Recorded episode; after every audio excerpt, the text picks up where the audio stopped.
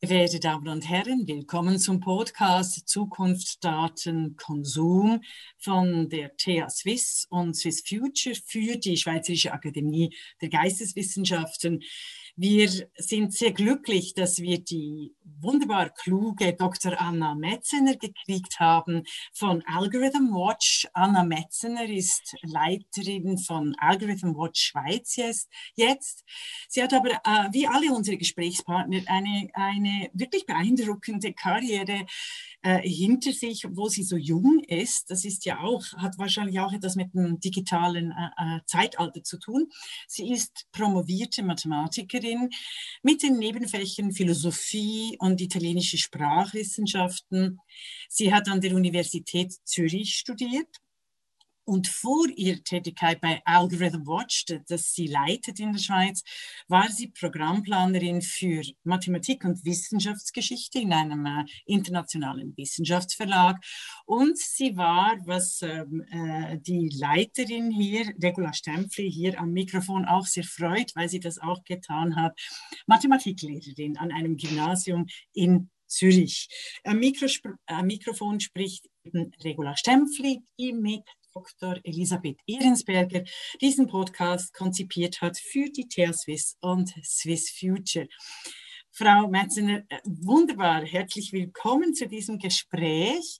Ähm, wir haben ja unterschiedlichste Gesprächspartner und Partnerinnen und meine erste Frage ist immer, äh, sagen Sie mir doch etwas zu Ihrem Werdegang und auch zu Ihrem Werdegang im Hinblick auf quasi das digitale Zeitalter. Also was als Mathematikerin, was hat Sie dann auch fasziniert und wie kommen Sie dazu, äh, nicht einfach wahnsinnig viel Geld zu verdienen als Mathematikerin im äh, Silicon Valley, sondern, äh, sondern eine Stelle dann eben in der Ethik für Mathematik und Digitalisierung äh, zu übernehmen?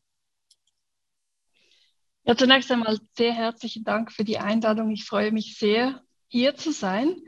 Ähm, meinen klassischen Werdegang haben Sie schon wunderbar wiedergegeben. Ich bin tatsächlich promovierte Mathematikerin und äh, das bringt es als Ausbildung so ein bisschen mit sich, dass man sich für Muster und Regelmäßigkeiten und ähm, solche Sachen interessiert, dass man gerne Dinge ordnet oder auch neu anordnet, Muster erkennt und weiter verarbeitet. Und wenn man ein bisschen weiter denkt, dann ist das eigentlich genau auch das, was Algorithmen machen. Dies, mhm. Dieses, was wir Mathematikerinnen mit unserem Denken versuchen zu machen, wird so eigentlich simuliert. Und das ist etwas, was mir liegt, was ich gelernt habe, was ich aber auch sehr gerne mache. Mhm. Gleichzeitig bin ich aber ähm, sehr breit interessiert auch und ähm, interessiere mich jetzt nicht nur für Mathematik oder selber fürs Programmieren. Ich habe mich immer auch für andere Sachen interessiert ähm, und habe ein großes Bedürfnis nach Gerechtigkeit und hm. eine große Abneigung gegen Diskriminierung und ähm, solche unschönen Dinge in der Gesellschaft, ähm, die mich immer schon begleitet und gestört haben. Und auch Darf ich da rein, reingrätschen ja. wegen den Mustern und den Ungerechtigkeiten, Ungleichheiten, Nicht-Demokratien. Haben Sie vielleicht da gerade ein Muster oder also ein Muster, ein Beispiel? Ist es Ihnen einfach auch aufgefallen in der Kor Korrelation oder ist es Ihnen aufgefallen als, als Ethikerin, als Philosophin oder in der Sprachwissenschaft, also Sprache, die ja sehr von Vorurteilen respektive einfach kultureller Prägung äh, strukturiert ist? Also ich meine jetzt ein konkretes Beispiel, wo mir so etwas widerfahren ist, oder? Ja, das oder? könnten Sie, aber ich habe, ich habe eher an den Link gedacht äh, von Ihrer hohen, großen Fähigkeit zur Mustererkennung und dem Thema Ungerechtigkeit. Mhm. Ja, ich glaube, das, das gibt es schon immer, weil es sind ja immer die, die eh schon schwach sind, die danach irgendwie zu kurz kommen, weil sie halt leise sind jetzt so in der Gesellschaft. Und das ja. sind dann vielleicht die, die Muster, die nicht so große Wellen schlagen, jetzt in einem größeren System, mhm. die man dann vielleicht auch übersieht. Und wenn man das aber mathematisch korrekt anschauen will, muss man das natürlich auch ähm, berücksichtigen, sonst hat man ein unvollständiges Bild. Und man kennt ja diese Geschichten, zum Beispiel mit dem Schmetterlingsschlag, der einen Sturm auslösen kann, das war, glaube ich, in den 90er Jahren so ein großes genau, Ding. Sowas kann sich hochschaukeln und groß ja. werden. Das ist eben deswegen mathematisch auch wichtig. Mhm. Und jetzt gesellschaftlich genau sind wir mitten im Thema. Also dass eben äh, eine, äh, die, die, die quasi die Repetition, die Automation von einer Fehlprogrammierung beispielsweise äh, ganz große Wirkung haben kann. Also eben gerade im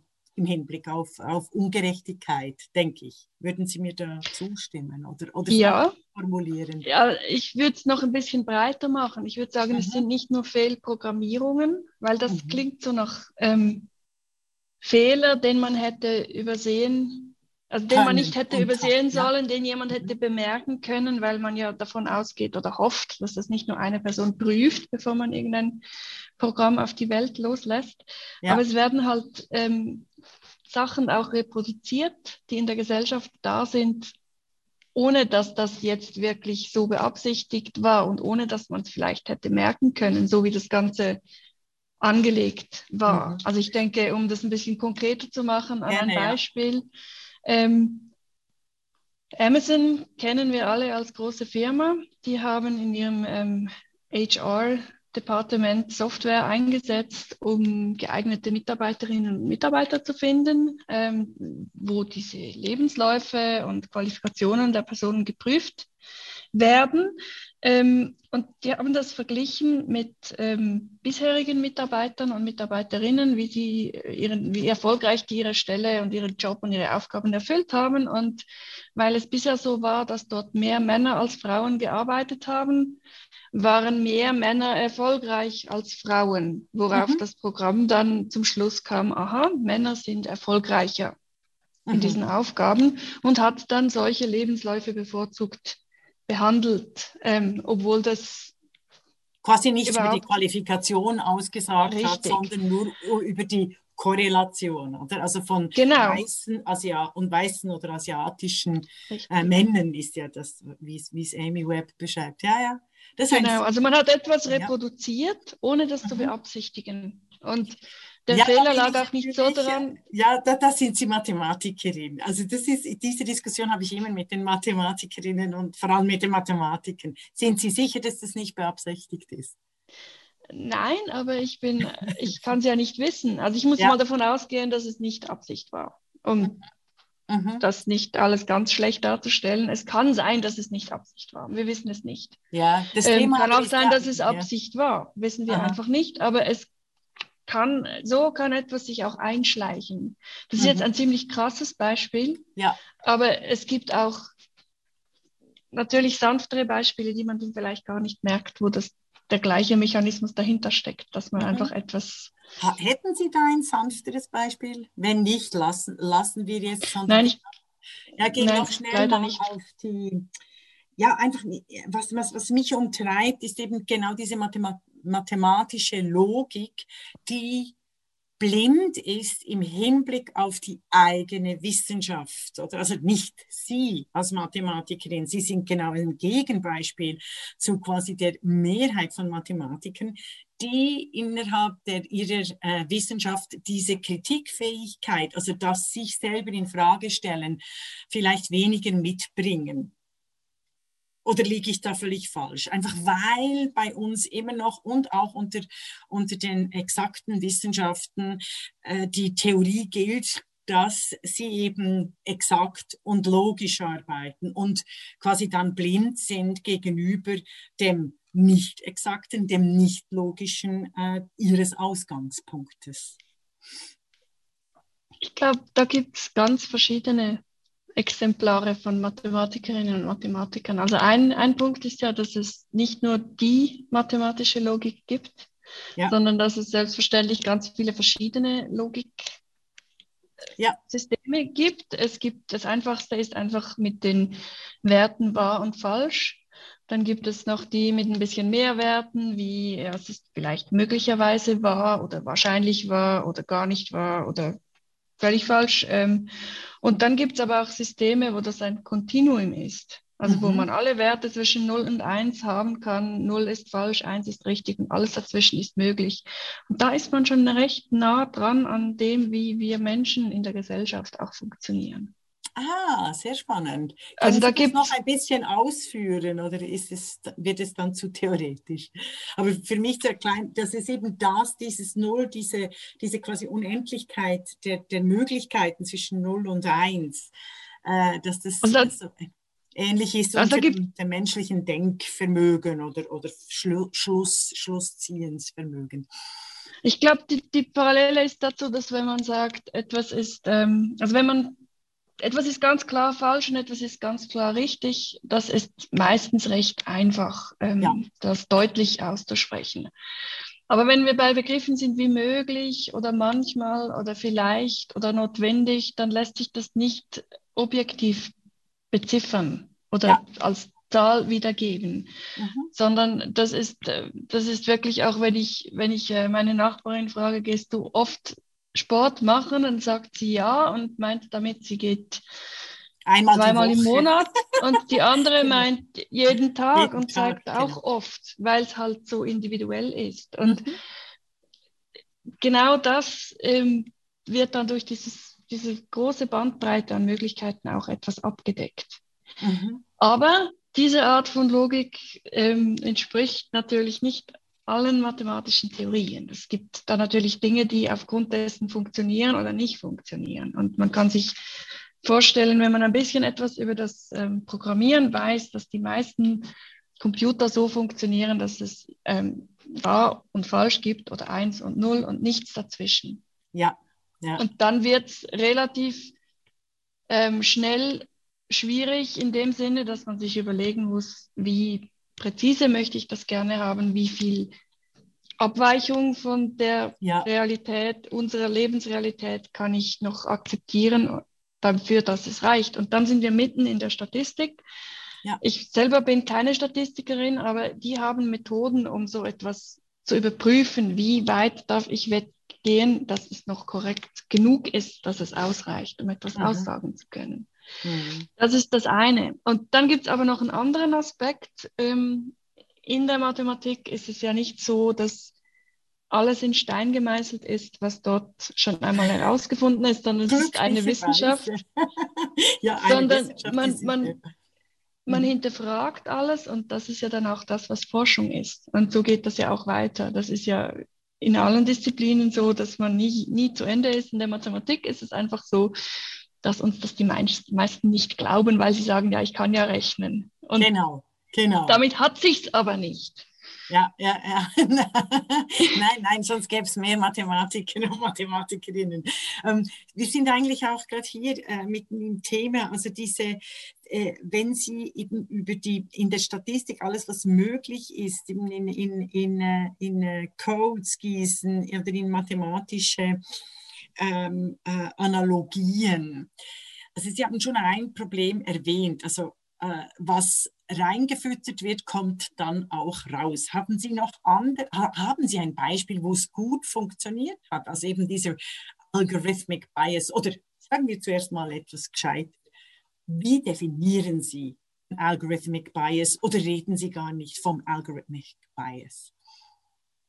Doch, doch, reden wir schon. Aber ähm, man muss vielleicht mit der Definitionsfrage noch ein bisschen früher anfangen, weil es ist ja, ja so ein richtiges Wortcluster. Also man spricht von künstlicher Intelligenz, von Algorithmen. Wir sprechen am liebsten von ADMs, was genau. die Abkürzung ist für Algorithm Based Decision Making Systems. Genau, auto oder algorithmenbasierte Entscheidung. Decision Making Process, ja. ADM, genau. genau. Also Automatic Decision Making Systems, ganz wichtig, nochmals Und zu wiederholen. Wir, wir mögen diesen Begriff am liebsten, weil er beschreibt, dass es ein, ein, ein eigentlich mathematischer Prozess ist, äh, der so abläuft, man sammelt Daten nach einer Vorgehensweise, die man festgelegt hat. Dann hat man diesen Datensatz, verarbeitet den statistisch und macht aufgrund dessen, was die Statistik uns sagt, Prognosen darüber, ja. was als nächstes passieren könnte, sollte oder ja. man gerne möchte, wie auch immer.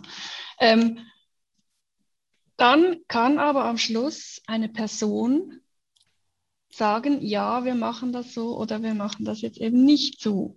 Das ist der große Entscheid. Also die Entscheidungsgrundlage wäre, mal zu zeigen, lassen Sie uns einige Entscheidungen automatisieren.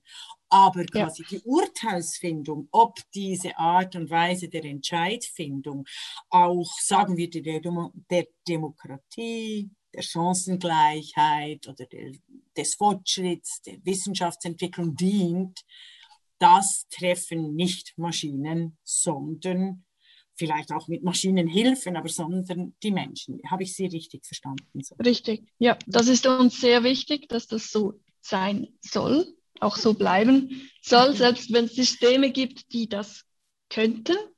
Technisch ist es möglich, einem System die Kompetenz zu geben, dass es dann auch die Entscheidung ausführt und die Handlung ausführt. Ja. Finden wir aber in den aller, aller, allermeisten Fällen nicht so gut, ja. sondern weil wir möchten, dass diese Kompetenz bei Personen, bei Menschen bleibt. Ja, womit wir noch, und, ja, fahren Sie weiter, ich will dann noch mal schnell zurück, womit wir auch bei Ihrer Position äh, sind jetzt, oder als Mathematikerin, die nicht auf der Programmseite eben Millionen verdient, sondern, sondern quasi auf der, wie würden Sie das nennen, auf der Kontrollseite, klingt ein bisschen blöd. Ähm, ein schönes englisches Wort dafür ist sicher Watchdog. Ähm, ah, ja. Das ist ein Teil unserer Arbeit. Das ist nicht alles, was wir machen, aber wir mhm. beobachten, wir, wir kontrollieren nicht unbedingt, weil das würde äh, implizieren, dass wir auch eine Art Label vergeben könnten, ob unsere Kontrolle dann okay war und ob das jetzt gut ist oder böse. Mhm. Das machen wir in dem Sinne nicht. Wir sind keine Zertifikatsvergabestelle oder etwas ähnliches. Aber wir beobachten, wir schauen, wir versuchen eine Plattform zu sein für den Austausch zwischen der Wissenschaft, der Gesellschaft, ähm, mhm. Journalismus, mhm. anderen zivilgesellschaftlichen Organisationen. Der Begriff Algorithm ja. Watch ist äh, großartig. Haben Sie den äh, entwickelt oder ist der international entstanden? Der ist entstanden, als die Organisation gegründet wurde, vor rund, rund fünf Jahren in Berlin. Also da waren lange Sie bevor dabei? Ich, nein, nein, ich bin erst seit September 20 dabei, seit es ah, okay. Watch in der Schweiz gibt. Ah, ich habe gedacht, ähm, ich Sie hab, sich schon vorher äh, äh, quasi in diese Frage engagiert. Nein, ich war einfach ich bin mit offenen Augen durch diese Online-Welt gegangen und ich gebe es zu, ich bin selber ein Internet-Junkie natürlich. Ja. Ähm, aber ich habe mich nicht vorher schon in dieser Organisation engagiert. Ich habe mhm, mhm. Ich war zuletzt ähm, als Lehrerin tätig und da blieb nicht so viel Zeit nebendran. Ja, ja. und dann noch eine äh, Familie, Care-Arbeit und alles, alles. Genau. Ich habe Sie aber unterbrochen, Entschuldigung. Also wir waren bei der Ebene der Urteilsfindung über äh, die automatische Mustererkennung oder die automatischen Entscheidfindungen. Genau. Ähm, Richtig. Ähm, haben Sie da ein Beispiel, wo Sie, wo Sie quasi auch als Watchdog äh, funktionieren können? Ähm, also was wir, was unsere Organisation in Deutschland im Moment gestartet hat, ist ein Projekt namens Unding. Es gibt mhm. eine Website auch dazu, zu unding.de.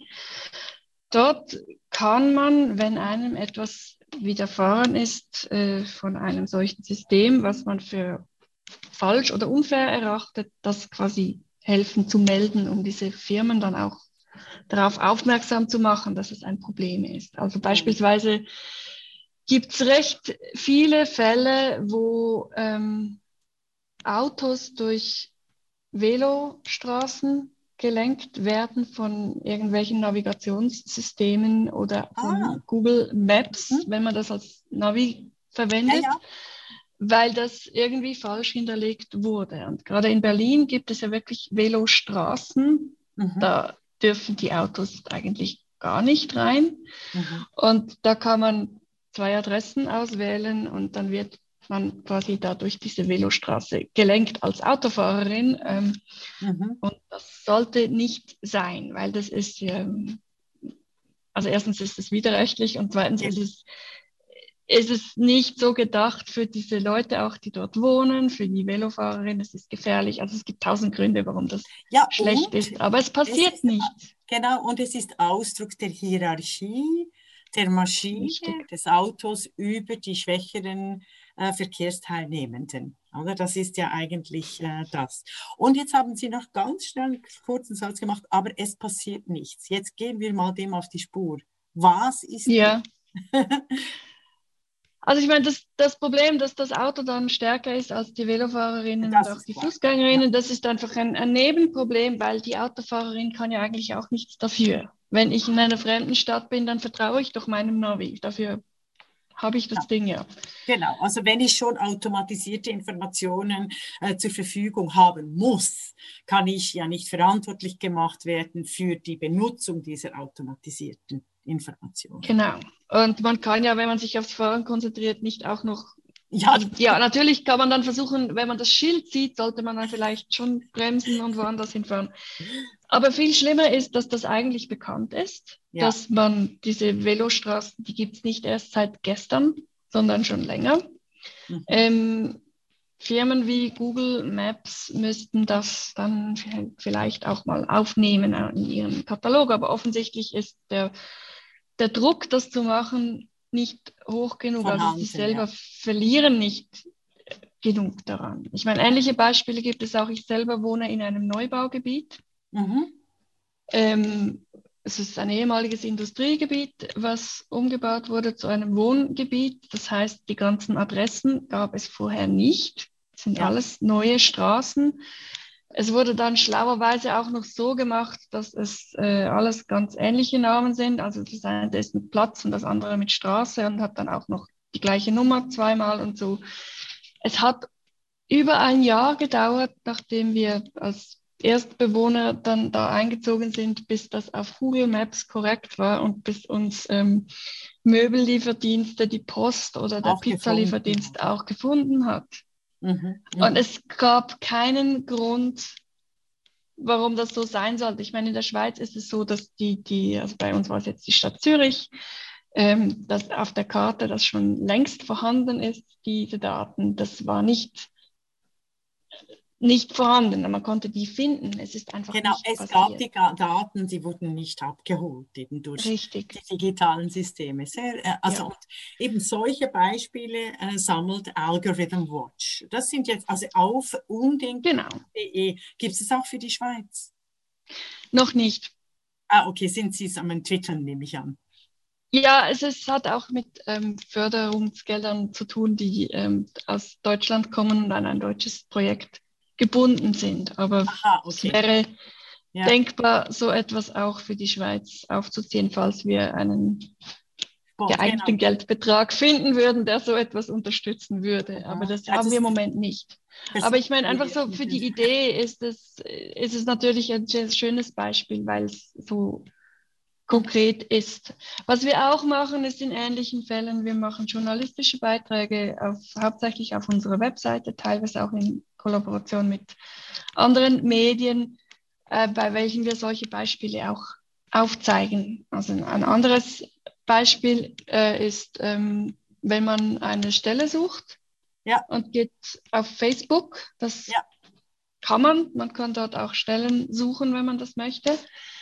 Ähm, dann werden einem dort Stellen angezeigt, die passend sind. Also Facebook entscheidet dann, oder irgendein Algorithmus von Facebook, was passend ist für mich. Mhm. Ich bin eine Frau, ich wohne in Zürich, das sind Informationen, die da drin sind oder mhm. die Facebook auch ähm, nachvollziehen kann, selbst wenn ich nicht angebe, dass ich in Zürich wohne, ja. Facebook merkt, dass ich viele Menschen kenne in Zürich, dass ich äh, Fotos poste, die offensichtlich in Zürich sind und so weiter. Dann werden mir Stellen angezeigt in Zürich und nicht solche in London, was vielleicht noch ganz nützlich ist, weil ja. wenn ich nicht gerade vorhabe, nach London zu ziehen, dann sind mir Stellen in Zürich eigentlich lieber. Mhm. Aber als nächstes wird auch die Information verwendet, dass ich eine Frau bin. Mhm. Und dann werden mir vorzugsweise Stellen für typische Frauenberufe ähm, vorgeschlagen. Oder die als solche, ja, also ich werde ja. dann für Kinderbetreuung oder Pflege oder so. Mhm. Das bekomme ich dann äh, priorisiert angezeigt. Ähm, und selbst wenn ein Unternehmen nun zum Beispiel eine Lastwagenfahrerin sucht, sucht die Ex ja, genau. wird das einem Mann angezeigt, aber mir nicht. Ja. Das konnten ja. wir beispielsweise nachweisen und haben das dann auch mit auch einem journalistischen Artikel publiziert. Ja. Darf ich Sie ähm, bitten, nicht mit den Händen? Ich höre ich hör gerade das Papier rascheln. Entschuldigung. Entschuldigung. Ja. Also das haben Sie, ah, das haben Sie, äh, das haben Sie aufgearbeitet, äh, also quasi wissenschaftlich aufgearbeitet.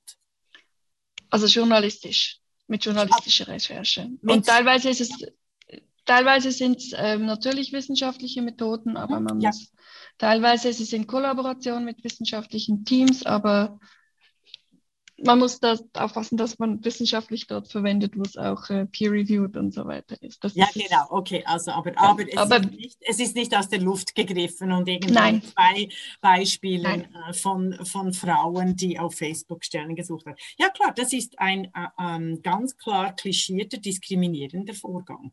Also gerade ja. bei Stellenfindungen. Ja. ja, jetzt was tun? Ja, eben. Das Problem ist ja, dass Facebook riesig ist. Mhm. Äh, wir können nicht einfach gehen und sagen, wir erstatten jetzt mal eine Anzeige bei der Polizei bei uns, weil die diskriminiert haben. Das funktioniert nicht. Das ist eine internationale Plattform. Ja.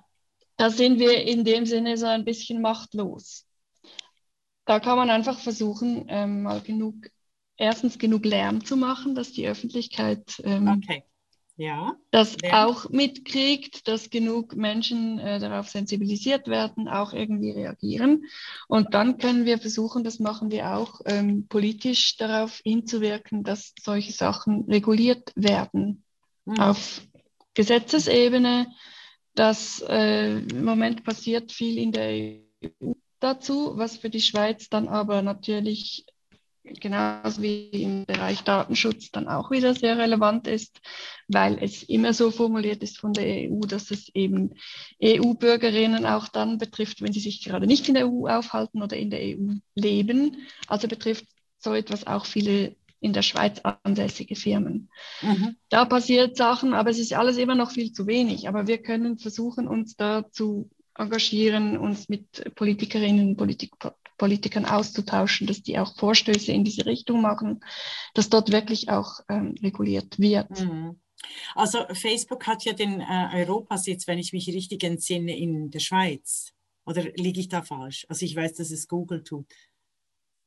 Facebook wissen Das bin ich jetzt nicht. ehrlich gesagt ja. gar nicht sicher, weiß ich genau. gar nicht. Aber es ist also, trotzdem natürlich ja, also zu Google, groß, als ja, ja, wobei, also da habe ich natürlich einen anderen Zugang. Also wir könnten ja, also wir haben ja eine gültige Verfassung, wir haben einen gültigen Rechtsstaat innerhalb der Schweiz und wir könnten tatsächlich die Rechtsprechung so auslegen, dass eben äh, Google, Facebook et al beweisen müssen, dass sie die, die unsere in der Verfassung und im Rechtsstaat festgelegten Individualrechte oder auch Kooperationsrechte nicht verletzen.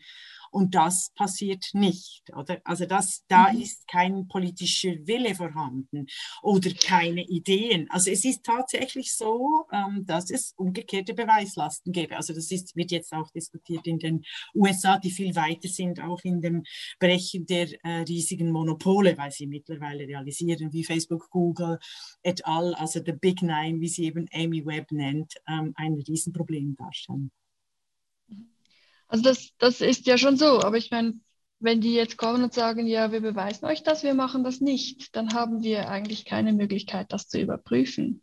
Genau, wo Weil, wir beim Blackbox-System wären. Genau, wollen Sie richtig. etwas erklären? Das wäre für uns. Ja, also was, was, was wir halt ähm, gerade in solchen Bereichen wichtig fänden, ich meine, dass die nicht einfach alle ihre Codes offenlegen möchten, das ist auf eine gewisse Art und Weise nachvollziehbar, weil es ist ihr Geschäftsmodell. Ähm, kann man jetzt verschiedener Meinung sein, ob das gut ist oder nicht, aber das ist, das ist einfach so. Das ist deren Geheimnis, wie sie das machen. Aber was sie könnten und was sie nicht tun, wäre, das der Forschung zugänglich zu machen. Dass man ja. einem exklusiven Zirkel von Expertinnen und Experten das vertraulicherweise übergibt, dass die das anschauen können ohne dass sie das der Öffentlichkeit dann weitersagen, sondern dass die dann sagen, wir haben das gesehen, es ist so und so. Mhm. Also es gibt, ja schon, es gibt ja schon einige Ethikräte, also gerade gegenüber äh, Facebook und Google. Und wie die Presse berichtet hat, Adrian Gray von der Süddeutschen, äh, sind es eigentlich eher, wie, wie, wie nennen wir das? Also so Whitewashing, oder also sind es eher Whitewashing-Institutionen. Das meinen Sie nicht, nehme ich an. Nein, nein, nein, sondern etwas Richtiges. Whitewashing ist ja eben das, was es benennt, nämlich eher eine Alibi-Übung. Das soll es natürlich Alibi. nicht sein, sondern ja, sondern wirklich eine, eine echte ähm, Expertinnenkommission, die aber dann auch nicht von Facebook selber aufgestellt ist, sondern ja. ja. Also eigentlich, die von außen kommt. Es gibt genau. auch ja verschiedene Aspekte. Also wenn jetzt äh, Sozialwissenschaftlerinnen und Wissenschaftler, die forschen ja immer sehr gerne mit ganz vielen Daten und versuchen mhm. dann mit statistischen Methoden dort auch Sachen herauszufinden, die kriegen keinen Zugang zu diesen Daten. Ja. Für ja. ihre Forschung. Und ja. gerade jetzt zum Beispiel in der Politikwissenschaft wäre es, gäbe es ganz viele Sachen, die sehr interessant wären für mhm. das Wahlverhalten von verschiedenen Bevölkerungsgruppen oder so, wo man den Bereich soziale Medien beispielsweise sehr gerne äh, in noch größerem Maße, als das schon passiert, mit einbeziehen möchte. Und die lassen das nicht zu. Mhm. Und das meine ich, das müsste genauso auch möglich sein, weil ja. Das auch noch ein genaueres Bild darüber geben würde, was eigentlich da gerade abgeht. Ähm, also nun haben wir aber ja auch da das Problem in der Politikwissenschaft bei den Umfragen. Also es hat sehr lange gedauert, äh, da war ich noch voll als Politologin ähm, aktiv, hat ja sehr lange gedauert, bis wir es überhaupt geschafft haben, die Umfragen äh, gewissen Kriterien so zu unterwerfen, dass es ausgewiesen werden muss, was ist das Sample, was ist die Fehlerquote, oder? Also das wären, das waren, und das sind ja auch nur quasi die Mindestanforderungen an, an Umfragen. Aber wenn, da waren Sie noch nicht äh, dabei. Aber wenn Sie denken an die 90er Jahre oder die Nullerjahre, äh, da wurden ja Umfragen äh, präsentiert als Umfragen mit Samples von 20 oder 30 äh, Leuten und das gab dann ganz äh, big Headlines, oder? Also das war äh, sehr unredlich und das passiert ja ein bisschen ähm, mit, mit Facebook. Eben wenn, ich, ich, möchte noch schnell auf Ihr Beispiel, das ist ein, eines, ein sehr sprechendes Beispiel, eben wie äh, Frauen bei der Stellensuche diskriminiert werden. Darf ich fragen, wie Sie das, wie Sie das untersucht haben? Oder, ah, nee, Sie können mir auch einen Link schicken oder die Studie schicken, da kann ich die verlinken. Dann für uns. Ich kann Ihnen das schicken, ja. ja hat, das, hat das eine Wirkung gehabt anschließend? Es gab zwei, drei immerhin. Entschuldigung, ja, jetzt, Sie müssen die, die Antwort nochmal wiederholen, weil es einen ja. Unterbruch gab äh, beim Netz. Es gab zwei, drei Medienberichte dazu. Ja. Ähm, das ist genau. Immerhin. Wollen, wo, nein, wollen wir da gerade schnell bleiben? Also alle wissen davon, also nicht alle, aber sagen wir so, also gerade in der Schweiz ist, ist, ist der Wissensstand ziemlich groß, auch die, die Kritik gegenüber den sozialen Medien. Also ich finde, das hat sich wirklich in den letzten zwei Jahren oder spätestens seit der Wahl von Donald Trump äh, äh zum amerikanischen Präsidenten schon gewandelt, oder also von diesem digitalen Enthusiasmus in, in, in wirklich digitale ähm, äh, Skepsis. Haben Sie eine Erklärung, weshalb wir alle das wissen. Wir alle wissen, da werden autokratische, diskriminierende, äh, sehr unterschiedliche, äh, ungleichheitsfördernde, antidemokratische Datenlöcher produziert. Und es passiert eigentlich nichts politisch, sondern wir machen so ein bisschen Schulterzucken. Ich bin mir nicht sicher, ob die Leute das wirklich wissen. Aha. Ich glaube, ich glaube, ja ich glaube, es gibt sehr viele Menschen, die schon irgendwie davon gehört haben, dass es vielleicht eventuell problematisch sein könnte, die mhm. aber denken, es betrifft mich ja nicht. Mhm. Mhm. Die, die auch irgendwie sagen, ja, aber was mache ich da schon? Ich rede mit meinen Freundinnen über irgendetwas, über unser Häkelprojekt oder genau Familienleben, ja. Mhm. Richtig und die denken nicht, dass das problematisch sein könnte. Mhm. Oder auch diese ganze Geschichte mit, äh, wenn ich das Foto teile und es dann auf ähm, nur für meine Freunde sichtbar einstelle, dass es dann wirklich nur so ist. Das mhm. stimmt halt nun mal nicht und das mhm. glauben viele Menschen Wobei, nicht, wenn man ihnen da, das sagt. Also Datenschutz ist klar. Millennials und Zoomers haben absolut kein Feeling für Datenschutz. Nein, mir ging ja. es eher darum, die Diskriminierung zu erkennen von äh, Menschen mit nicht weißer Hautfarbe, von nicht-binären Menschen, von Frauen.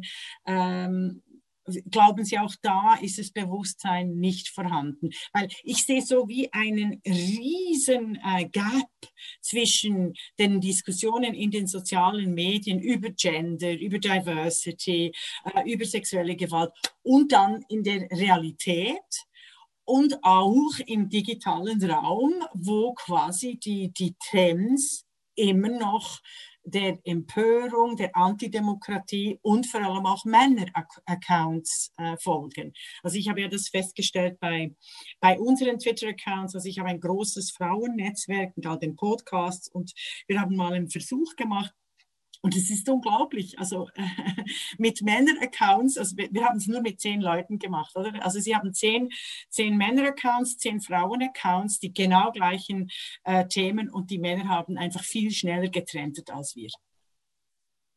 Ja, das ist, das ist tatsächlich so. Es ist ja auch so, dass zum Beispiel Instagram liebe Fotos von Frauen mit viel nackter Haut zeigt als Fotos von Männern mit viel nackter Haut. Das konnten wir auch ist es auch nachweisen. So, ja. Ja. ja. ja.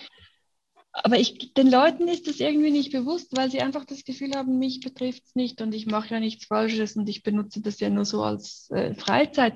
Was ich aber dann sehr interessant finde, ist, dass es, sobald es um Anwendungen geht, die irgendwie von der öffentlichen Verwaltung herkommen, ja ist die Skepsis und die Angst und die, die, das Beharren auf Datenschutz und nochmal nachfragen, nochmal, ist viel, viel, viel größer. Ja, ja. Dabei ist der Staat jede öffentliche Verwaltung gesetzlich verpflichtet dazu, das einzuhalten. genau, legitimierbar, nachvollziehbar, transparent. Also da gibt es ja voilà. ganz viele Eckpunkte. Ja, sehr spannend. Und das wird zum größten Teil, also die bemühen sich auch wirklich, das zu machen. Klar gibt es Fehler, gab es auch viele Beispiele in letzter Zeit, aber grundsätzlich bemüht man sich schon sehr, da mhm. auch ähm, Stand aufzuholen, der teilweise fehlt. Also das, das, der Wille ist da. Mhm. Es gibt Fehler, einverstanden. Aber die Skepsis in der breiten Bevölkerung ist viel größer gegenüber der öffentlichen Hand als gegenüber den sozialen Plattformen, obwohl das Problem dort eigentlich viel größer wäre. Viel größer, viel größer wäre, genau. genau. Und das ist eine, eine eine so eine Diskrepanz, die wir auch festgestellt hatten. Wir durften ja zusammen mit äh, Nadja Braun-Binder von der Universität Basel und ihrem Team eine Studie durchführen für den Kanton Zürich, bei dem es um den Einsatz von künstlicher Intelligenz in der öffentlichen Verwaltung geht. Und das war so ein Punkt, auf den wir auch gestoßen sind, diese großen Unterschiede in der Haltung gegenüber diesen Anwendungen, je nachdem, von wem dass sie dann ähm, bereitgestellt werden und auch die Art und Weise, wie umgegangen wird damit, weil diese Studie vom Kanton Zürich wurde in Auftrag gegeben, bevor es ganz viele Anwendungen gibt, die der Kanton Zürich tatsächlich loslässt auf die Bevölkerung des Kantons Zürich. Was ich sehr begrüßenswert finde. Also dieser Umgang ist eigentlich sehr gut. Und bei den privaten Plattformen und Firmen sehen wir das eigentlich eher nicht so. Die machen einfach mal die machen einfach mal, ja eben, move fast and break things, das Motto von äh, mhm. Facebook. Ähm, können Sie mir Beispiele der äh, öffentlichen Hand, die Automatic Decision Making Systems einführen, äh, die auch sehr sinnvoll sind? Ähm, ich glaube, was teilweise schon überlegt wird zu machen und auch schon in Anfängen gemacht wird. Es ist nämlich tatsächlich so, dass eigentlich noch fast nichts gemacht wird. Mhm. Aber was, was äh, sich sehr gut eignet, ist zum Beispiel ähm, das Evaluieren von Steuererklärungen in dem Sinne, um zu schauen, ist es ein komplizierter Fall oder ist es ein einfacher Fall. Aha, okay. Ja. Also diese das Unterscheidung. Sehr, sehr, technisch, sehr praktisch, ja. Ja, das kostet sehr viel Arbeit, das ist Fleißarbeit. Ja. Man muss einfach diese Punkte, genauso wie es für uns das Ausfüllen der Steuererklärung ja auch ist, das ist langweilig, mühsam, ja. man schiebt immer vor sich her. Ähm, irgendjemand muss dann überprüfen, ist das jetzt ein Standardfall, wo man einfach diese Zahl irgendwo aus eingibt, äh, Vermögen, Einkommen, Kinder, fertig, ähm, und dann kommt irgendein Wert raus. Oder ist es ein Fall, der komplizierter ist? Was heißt komplizierter? Es ist jemand selbstständig erwerben, es hat jemand im Ausland eine tätig, Firma zum Beispiel. oder ja, genau. Firmen über ich weiß nicht, Grenzen. Ja. Vielleicht auch, wenn es ein, ein verheiratetes Paar ist und jemand stirbt oder so, das ist mhm. bestimmt auch kein Standardfall. Und das zu identifizieren, zu labeln, das ist jetzt ein Fall, der ist komplizierter, das soll bitte eine Person anschauen, das kann ein automatisiertes System sehr gut. Ja, sehr gut. Haben Sie sonst noch ein Beispiel? Ähm, ähnlich ist es mit Zollgebühren. Also die Verzollung von, ja, von Waren, ja. das sind auch so Listen, die einfach so abgearbeitet werden. Quasi eins zu eins können. quasi auch äh, äh, ja. reingefüttert werden können, ja, sehr gut. Das sind jetzt auch so Finanzsachen halt, aber mhm. da gibt es halt einige Dinge, die sich recht gut eignen.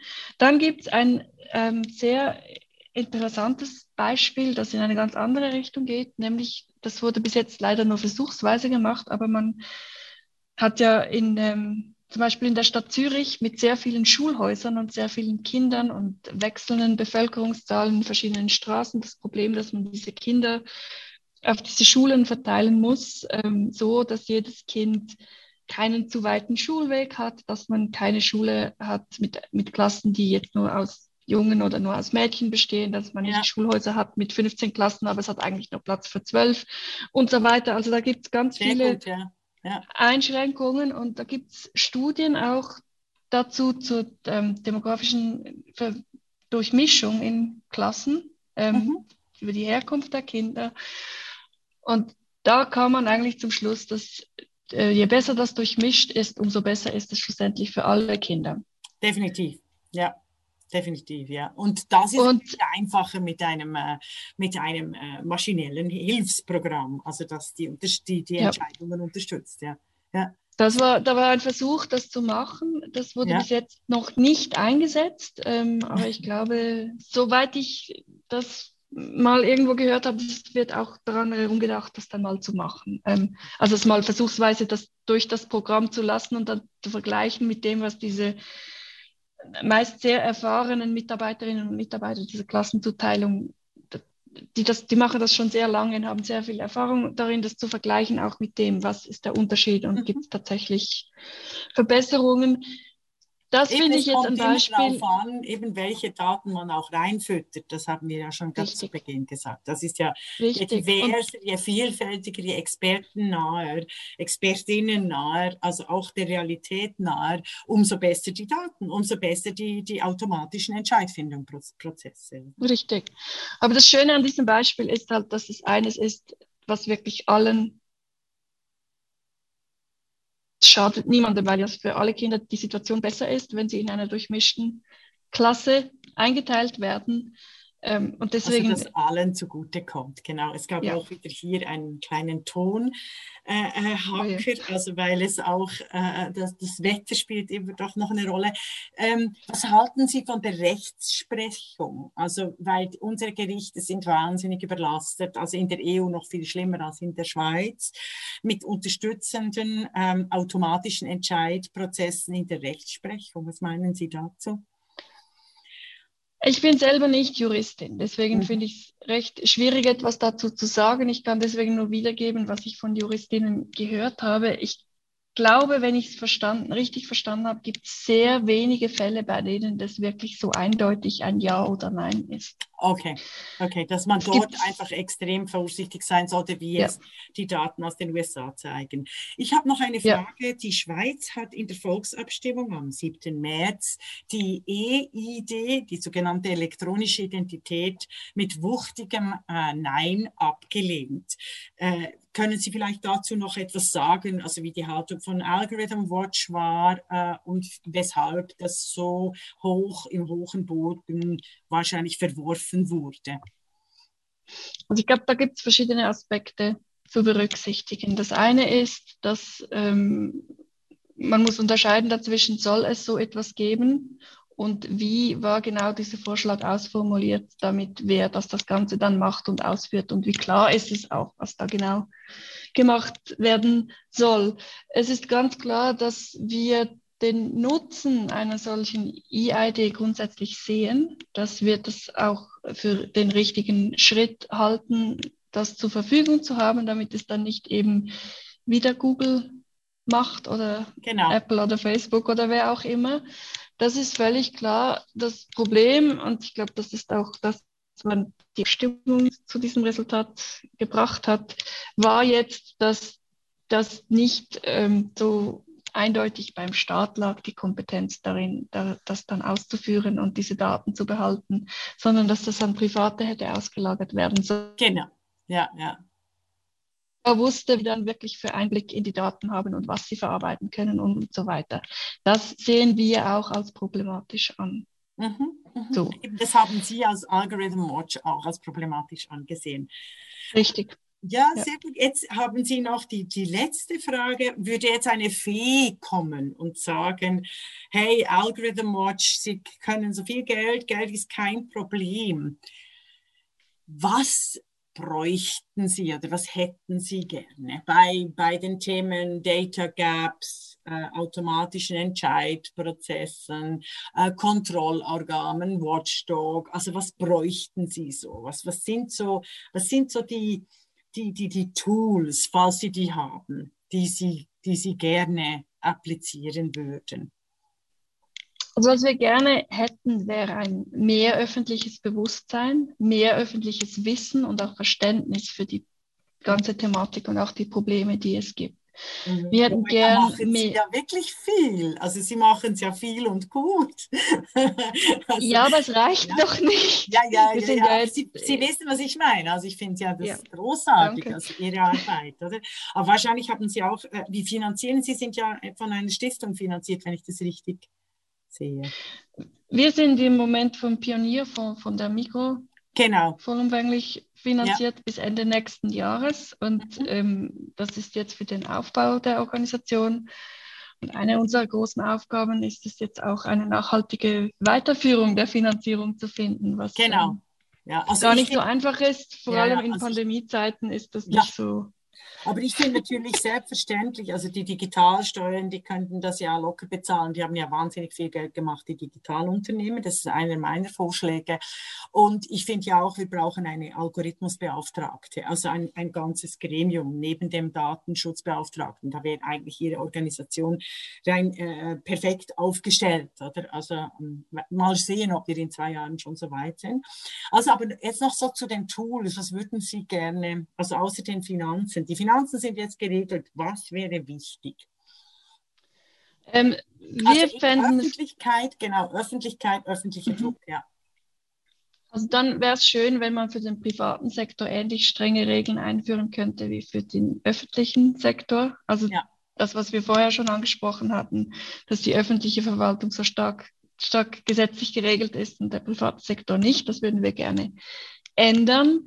Ähm, und wir hätten einfach generell gern eine ähm, transparente und inklusive demokratische Debatte über das Ganze. Dass ja. es nicht so einfach mal gemacht wird irgendwie. Und wir würden gerne den Nutzen gerecht verteilen. Also der Einsatz, wir finden, wir finden solche Systeme auch interessant. Es gibt auch tolle Sachen, die gemacht werden können. Wir möchten es nicht äh, missen, wir möchten es auch nicht verbieten. Aber wir möchten nicht, dass nur wenige davon profitieren und die Gesellschaft darunter leidet, dass solche Sachen eingesetzt werden. Wir möchten, dass es allen etwas nützt. Mhm. Womit das Gemeinwohl auch erhöht wird. Ja. Womit wir am Anfang werden bei Ihrer Biografie, weil so haben Sie auch an, äh, begonnen, oder ich habe gesagt, wie kommt eine talentierte Mathematikerin dazu, äh, statt Millionen im Silicon Valley zu verdienen, äh, sich für das Gemeinwohl einzusetzen? Haben Sie es nie bereut? Nein. Sehr gut. Nein, wirklich nicht. Ich ich meine, was ich halt auch schön finde daran ist, dass ich, ähm, ich mag das Mathematische. Ich hatte dann aber nach, der, nach dem Doktorat auch genug von der Forschung, ganz ehrlich. Ah, ja, das haben viele. ähm, war auch nicht bereit, mich, nicht diese akademische ja, Karriere einzuschlagen. Ja, ja. Was schade ist, war, wäre großartig gewesen, eine, eine, eine Schweizerin, Mathematikerin als Professorin zu haben. Da gibt es ja nicht so viele, oder? Nein, aber es gibt immer mehr. Aber ich, ich, ich wollte das nicht und ich war auch. Ähm, in der Mathematik muss man wirklich ein Doktorat haben, was auch passt, um es weiterzumachen für die Habilitation. Und das hatte ich vom Thema her nicht. Ja. Also da gab es nicht zu. Es war das im falschen Moment zum falschen, am falschen Ort. Wollte ich aber auch gar nicht. Ähm, ja, aber nein, was mir halt auch gefällt, ist, dass es nicht nur das Mathematische ist, sondern es geht auch um Vernetzung. Ja. Das, ich mag Menschen, ich mag den Umgang mit Menschen, das habe ich sowohl als Lehrerin gehabt, das hatte ich auch ähm, vorher, als ich beim Wissenschaftsverlag war, da war ich ja als Programmplanerin hauptsächlich dafür zuständig, mit ähm, Wissenschaftlerinnen und Wissenschaftlern zu reden, ähm, Verträge auszuhandeln. Ich habe Buchreihen gegründet, konzipiert, die wissenschaftlichen Begutachtungen begleitet. Und das war extrem spannend, auch diese ähm, Communities in der Forschung kennenzulernen und mich in diese Denkweise, in diesen äh, hochspezialisierten Köpfen auch hineinzufinden und mhm. damit mit denen auch zu kommunizieren, weil ich meine, die Bücher, die ich herausgegeben habe, da gibt es vielleicht 200 Menschen auf der Welt, die das lesen können. Das mhm. waren wirklich Forschungsbücher, das war genau. Top High End, und High End, genau und das und das, was ich jetzt hier halt mache, das vereint das halt alles auch so ein bisschen. Mhm. Ich habe diese verschiedenen Communities, ähm, die Forschung, die Öffentlichkeit, die ganze breite Öffentlichkeit. Und ich muss das alles irgendwie auch übersetzen können von der einen in die andere. Und ich gehe auch mit Menschen um und das deswegen, nein, ich habe es nie bereut. Ja, ja, das ist super. Also vielen, vielen Dank, Dr. Anna Metzner, für diese Zukunft Datenkonsum, diese ersten Ansätze äh, äh, und unser Gespräch. Wir werden sicher nochmals äh, zusammen äh, äh, sprechen in einem Jahr auch, also und alles Gute. Also ich bin ja äh, voll für, auch mit der Schweizerischen Akademie für Geisteswissenschaft, was wir hier machen, dass Sie unsere erste Algorithmusbeauftragte ähm, werden, weil Sie eben ganz viele Fäden verbinden können, oder? Und das mit der Öffentlichkeit äh, versuchen wir äh, weiterzumachen. Also und das soll ja auch dieser Podcast äh, dienen. Also deshalb vielen, vielen Dank für dieses sehr äh, nachhaltige und kluge Gespräch. Vielen Dank.